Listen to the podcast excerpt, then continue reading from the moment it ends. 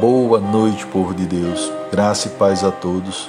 Meus amados irmãos, que a paz de Deus, que excede todo entendimento, habite em nossos corações e que, pelo amor de Cristo que nos une, possamos, com alegria, encorajar-nos uns aos outros e seguirmos confiantes a nossa caminhada com Cristo. Meus queridos, vou deixar alguns versículos para a meditação de vocês que se encontra no livro de Colossenses, capítulo 3, versículos 15 e 16, que diz: Seja a paz de Cristo juiz em vossos corações, tendo em vista que fostes convocado para viver em paz, como membros de um só corpo, e sede agradecidos.